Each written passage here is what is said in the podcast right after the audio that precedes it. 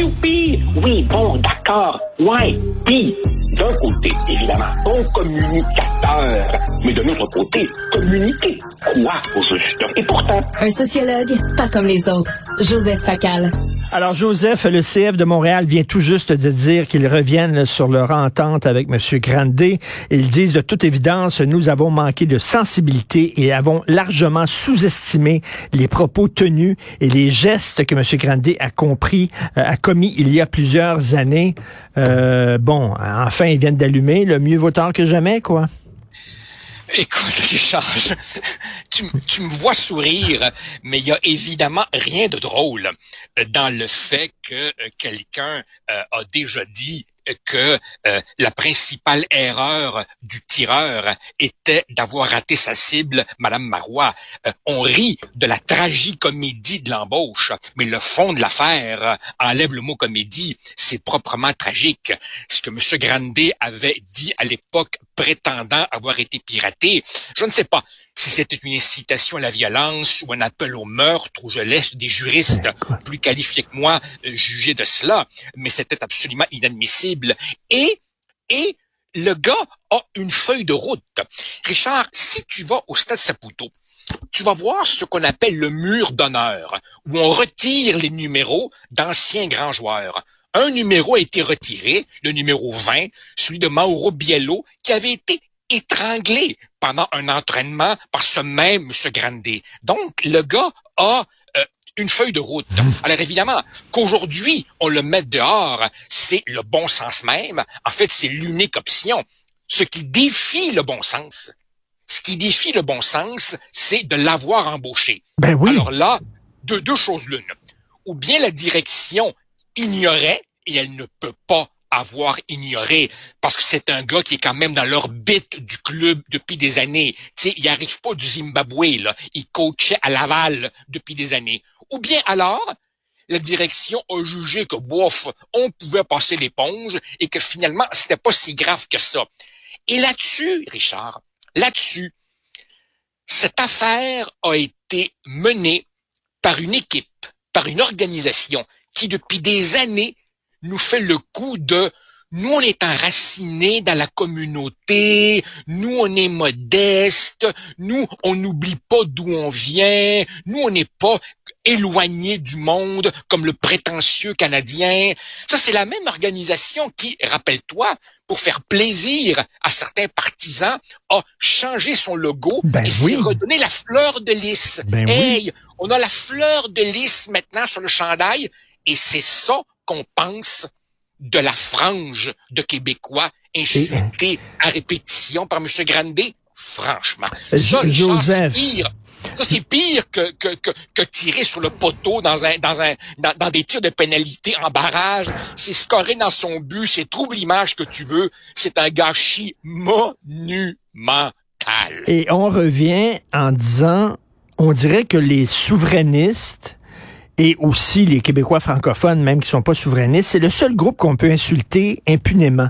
Imagine-toi, au lendemain du massacre de la mosquée de Québec, quelqu'un avait écrit, euh, il aurait dû en tuer plus. Imagine-toi, penses-tu que cette personne-là aurait eu une job, aurait été nommée après ça? Parce que on savait ce qu'il avait écrit, M. Grandet, là. C'était public, là, ce qu'il avait écrit. Richard, je, je veux pas. Tu sais, souvent, souvent tu me dis, souvent tu me dis, Joseph, euh, je vais jouer l'avocat du diable. Permets-moi cette fois-ci de faire du judo et dire que je joue l'avocat du diable. OK. Dans ta chronique de ce matin, tu dis, au fond, on a les dirigeants qu'on mérite. Oui. Ben, effectivement, Richard, les Québécois francophones se laissent insulter à longueur de journée et, bof, c'est toujours un cas isolé. Tu as remarqué, c'est toujours un gars qui a manqué de jugement. Mais dans le fond, il nous aime. C'est pas du mauvais monde. C'est nous qui endurons. C'est nous qui supportons ça. Tu je me rappelle une fois, quand j'étais jeune, Pierre Bourgault disait, il y a des Québécois, là, qui ont tellement intériorisé le fait de recevoir des coups de pied le cul, que sans leur ration quotidienne de coups de pied le cul, ils peuvent pas vivre. On a besoin de ça. Écoute, je te dis, il y a chez une frange de notre peuple, appelle ça du masochisme, appelle ça une pulsion de mort. Il y a certains, chez certains des nôtres, une capacité à se faire insulter sans réagir qui est absolument stupéfiante. On passe l'éponge jusqu'à la prochaine fois. Tu as tout à fait raison. La bonne nouvelle là-dedans, euh, Joseph, c'est que euh, tout parti politique confondu, hein, les gens se sont indignés, en particulier euh, Madame euh, Risky, qui a écrit, Marois Risky, qui a écrit, rappelons-le que c'est un gouvernement péquiste qui a financièrement aidé le CF. Ah oui, tout à fait. Madame Risky a fait une, une, sortie tout à fait euh, louable, honorable, comme il convient à un une députée qui, dans des moments comme ceux-là, laisse complètement de côté euh, la, la, la, partisanerie. Écoute, il va falloir à un moment donné qu'un vrai journaliste d'enquête, ce que je ne suis pas, nous dise quel a été le processus à l'interne qui a conduit à l'embauche de ce gars-là? Qui a pris la décision? Hmm. On sait que c'est une organisation où M. Saputo lui-même emmène large au nom de c'est moi qui les paye, c'est moi qui décide. À chaque fin de saison, un peu mi-cher, mi-poisson, il congédie euh, tous ceux qui font pas son affaire. On a vu à de nombreuses reprises des gens dont les départs ne se sont pas faits dans de belles circonstances. Nacho Piatti, Wilfried Nancy. C'est une équipe dont je me demande à l'interne, ça se passe comment? Et quand on fait, quand on prend une décision aussi aberrante que celle-là, moi, je voudrais savoir qui sont les personnes en autorité qui ont eu la brillante idée de dire, tiens, coach de l'équipe école, j'ai un nom en tête, Sandro Grande, il ferait une bonne job. Et je répète, c'est pas un gars qui vient de l'Ukraine ou du Congo dont on va découvrir que dans le CV, il y a des squelettes dans le placard. Non, non, c'est un gars qui est dans l'orbite du soccer montréalais et québécois depuis, depuis des années maintenant. On ne pouvait pas ne pas savoir. Et malgré ça, on l'embauche. Moi, j'aimerais vraiment qu'on m'explique et enlève souverainiste. Et dans son message, il remplace ça par n'importe quel autre groupe. Femmes, gays, trans, euh, musulmans, arabes, noirs. Jamais, jamais on aurait eu l'idée d'embaucher un gars qui aurait écrit ça. Mais souverainiste québécois, bof. Bof. Ah, ça, ça, ça, ça, c'est tout à fait vrai. Écoute, les, euh, nous, nous, nous, les, souverainistes et, et, et, j'en suis, nous sommes le seul groupe qui peut, qui peut être copieusement insulté euh, sans, sans. Écoute, Richard, franchement, je suis arrivé au Québec moi-même à l'âge de 9 ans, il y a maintenant 52 ans. 52 ans et je reçois encore de temps en temps, euh, occasionnellement, des courriels euh, avec des insultes pas possibles parce que je suis supposément un briseur de pays euh, au nom de mes de mes convictions. Non, non, effectivement, les, les, les, souverainistes et par extension, d'ailleurs, beaucoup de Québécois francophones, nous évidemment, il faut qu'on fasse le dos rond et nous, il faut qu'on supporte ce qui serait inacceptable, chez, n'importe quel autre euh, groupe dans, la société. Joseph, tu as écrit plusieurs euh, textes récemment qui portent sur l'éducation que j'ai tous trouvé euh, extrêmement importants, intéressants. Le, la barre, on ne cesse de baisser la barre, t'en parles souvent, on n'est pas assez rigoureux, etc. Tu as vu, il y a une école qui se vante maintenant, il n'y aura plus de notes. On dira plus un tel 75 l'autre 70% parce que c'est c'est pas bon pour l'estime d'eux-mêmes des élèves. Les pauvres petits lapins, t'en penses quoi ça? Écoute Richard, c'est vrai, c'est vrai que les profs au primaire et au secondaire passent beaucoup de temps à remplir des grilles d'évaluation. C'est vrai. Ça pourrait peut-être être simplifié et revu.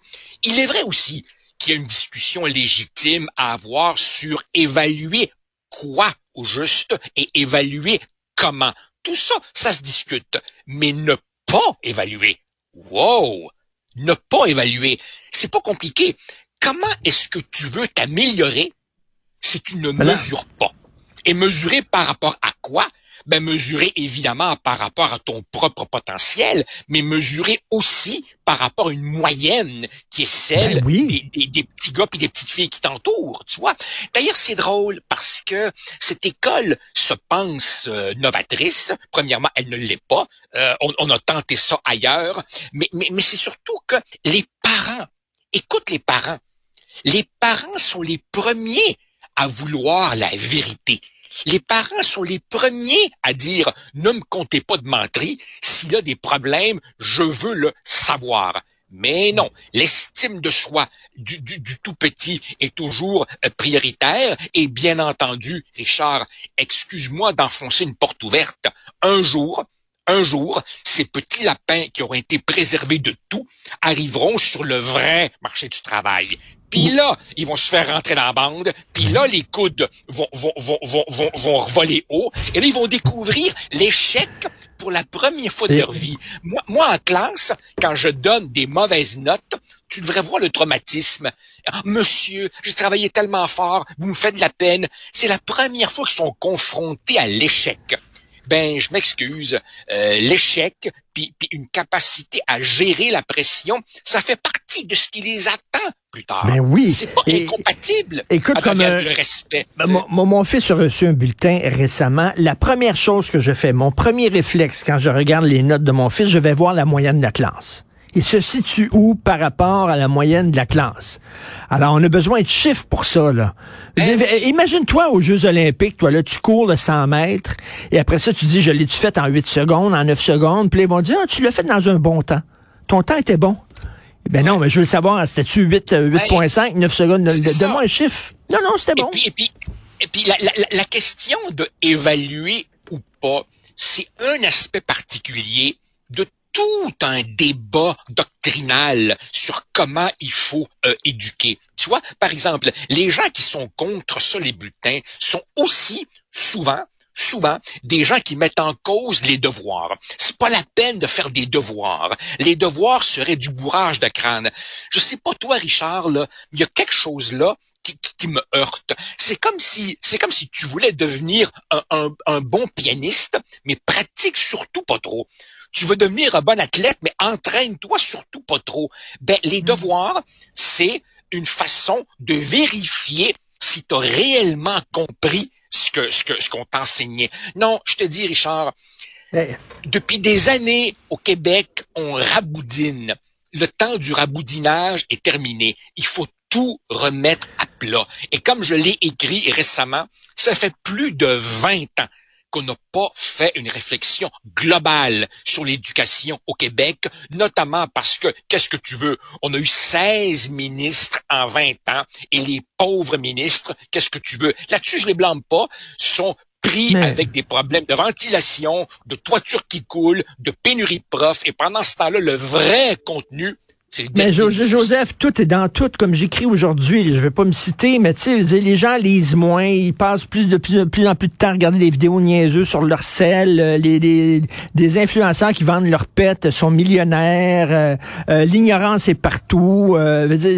tout est dans tout. On a un système d'éducation qui ressemble à notre culture en général. Qu'est-ce que je te dis? Je sais, Richard, j'ai plusieurs amis qui sont profs au cégep et qui me disent, quand j'ai commencé ma carrière au cégep, j'avais cru comprendre que mon rôle, c'était de faire du pré-universitaire, préparer ce du cours général à l'université. Ils me disent, non, je fais du secondaire 6 en réalité. Et bien entendu, les profs, voyant les problèmes, euh, font, font ce qu'ils appellent des mise à niveau, des mesures d'accompagnement. En langage codé, la mise à niveau, c'est quoi? C'est consacrer le cégep à revoir ce qui aurait dû être vu en secondaire 5 et secondaire 4. Et comme évidemment, on repousse toujours vers l'avant, ben, tu retrouves ça à l'université. Tu as vu l'autre jour, j'ai écrit une chronique dans laquelle je cite tout simplement des extraits de travaux d'étudiants. Ben, c'est incroyable. C'est, eh, mais je non, non, mais je pensais que tu, je pensais que tu inventais ça, là. C'est incroyable à l'université. Et oui, ben, ben, c'est, c'est, c'est, c'est, c'est, Guy Nantel va à l'université. Je ne fais que citer, je ne fais que citer, et, d'ailleurs, j'ai un chum, j'ai un chum qui, qui lui est prof à l'Université d'Ottawa, il vient de prendre sa retraite et qui me dit, j'ai lu avec amusement ta chronique, il dit, permets-moi de te faire part de mon bêtisier à moi. Et lui, il m'a donné les perles que lui aussi a colligées pendant des années. Je t'enverrai ça dans un courriel ah. privé. C'est de la démence, Richard. Et ils sont rendus à l'université. Ils sont rendus Et comme tu dit, on va terminer là-dessus. Comme tu as dit, tu as écrit une chronique très importante. Tu dis, c'est peut-être pas tout le monde qui peut être à l'université. ça. prend certaines capacités intellectuelles. À un moment donné, l'université, Ah. c'est l'élite. Oh, mon Dieu, je viens de dire l'élite. Mais tu, mais, mais tu ferais de la pépène à leur estime de Ben soi en leur disant trouve-toi donc un métier manuel. Et après ça, bien entendu, essaie de trouver un plombier, essaie de trouver un bricoleur. Après, on, on, on- on nous parle de pénurie de main-d'œuvre après ça. Là. Non, franchement, là. franchement, là. Non, non, écoute, t'écris d'excellentes chroniques ces temps-ci. T'es sur une lancée incroyable. Merci beaucoup, Joseph. Salut. Merci, Richard. Et on débute 2023. Très Merci, fort. bye. Merci, bye.